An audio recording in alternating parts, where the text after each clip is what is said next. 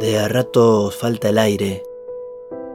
Se agolpan los recuerdos de otra vida que transcurrió en el lejano tiempo de la semana pasada, pasada, cuando la normalidad era otra regla. El cielo se nos cae encima y nos envenena los porvenires. En la pasarela mediática de la vergüenza desfilan nuestras peores costumbres y nuestros más arraigados miedos, más arraigados miedos junto con nuestras miserias más humanas y viscerales. El tiempo es una alarma constante sonando en el aire denso, que ya no respiramos por temor al que tenemos al lado.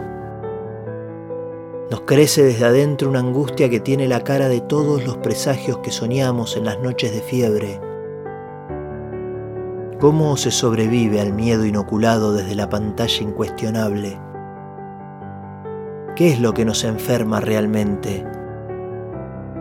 El pánico es una vacuna que nos venden en un envoltorio de colores, como si fuesen caramelos que disfrutamos sin preguntarnos nada, sin preguntarnos nada, mientras corremos un poquito la cortina para poder ver sin que nos vean y adivinar cuál es el enemigo que acecha desde afuera.